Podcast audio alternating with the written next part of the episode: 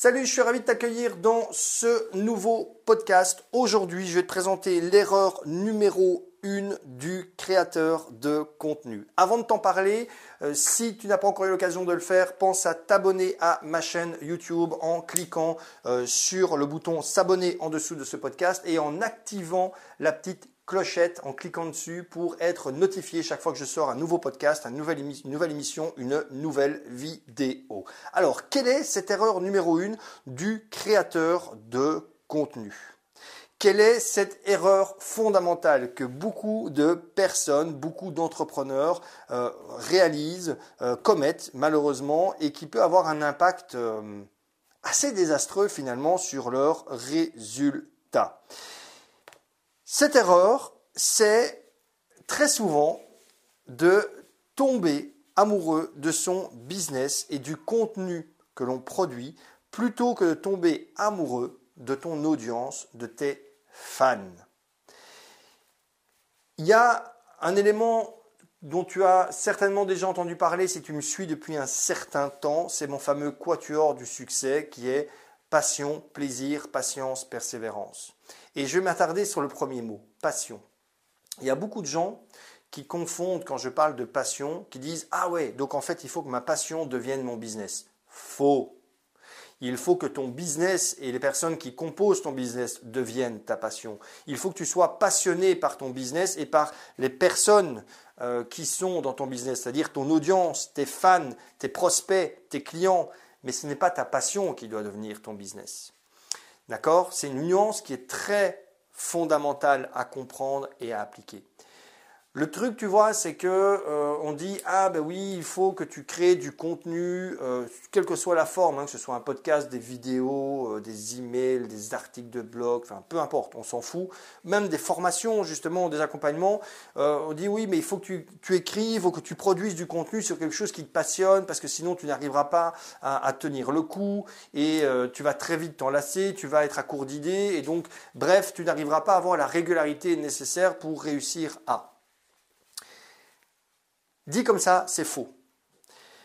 Bien entendu qu'il faut que le sujet que tu abordes te passionne suffisamment pour que tu aies envie de t'y intéresser suffisamment pour que tu aies envie de te cultiver sur ce sujet, suffisamment pour que tu aies envie de te former, de lire des bouquins, de, d'ingurgiter des nouvelles informations, des nouvelles datas par rapport à ça.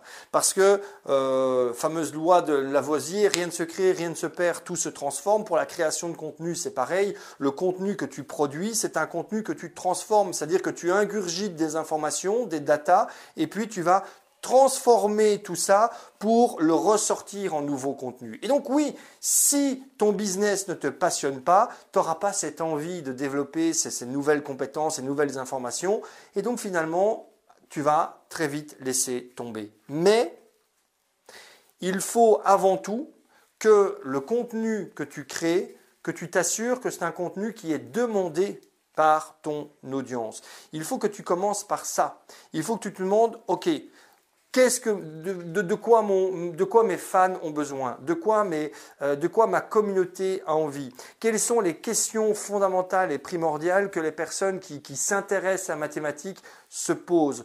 Euh, Qu'est-ce que je pourrais leur apporter qui va leur faire plaisir? Qu'est-ce que je vais pouvoir leur donner qui va les aider concrètement au quotidien?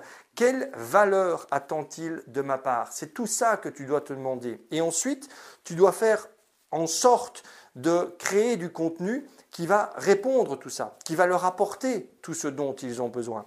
C'est pour ça que je dis qu'il faut que tu tombes amoureux de tes fans, de ton audience, de ta communauté, de tes clients et pas de, ta, pas de ton business, pas de ton contenu en lui-même.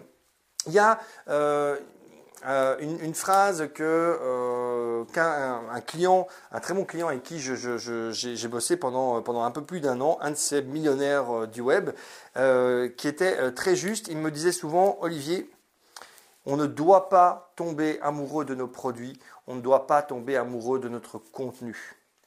Parce que quand tu tombes amoureux de quelqu'un ou de quelque chose, tu sais ce qu'on dit, l'amour rend aveugle, et quand, quand tu tombes amoureux de ton produit, tu es aveuglé par ton produit. Tu dis, waouh, c'est génial, waouh, c'est top, waouh, il est tellement mieux de ce qui existe ailleurs, waouh, le contenu que je propose, il est tellement de meilleure qualité que ce qui est proposé par les autres personnes.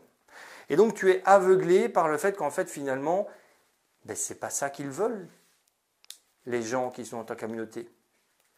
Peut-être qu'ils n'ont pas besoin de ce type de contenu.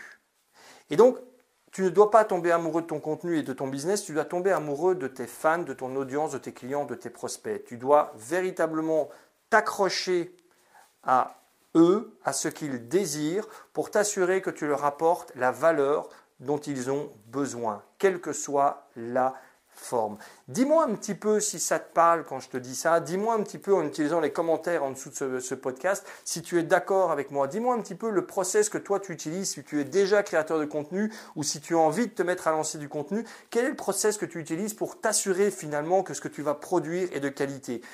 Ça m'intéresserait de savoir, tout comme ça m'intéresserait de voir ton petit like ou même ton petit dislike. C'est une information intéressante pour moi, justement. Si tu me mets un dislike, c'est une information intéressante pour moi de savoir que finalement, ce contenu-là, tu le trouves pourri.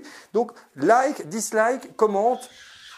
Et puis, Pense également à cliquer sur le lien que tu vas trouver euh, dans la description euh, de, ce podcast, ce lien qui va te permettre de t'inscrire dans, dans, mes contacts privés, pardon, comme ça on aura ben, justement un petit contact privilégié ensemble. Et puis après ton inscription, je t'offrirai également un cadeau pour te souhaiter la bienvenue.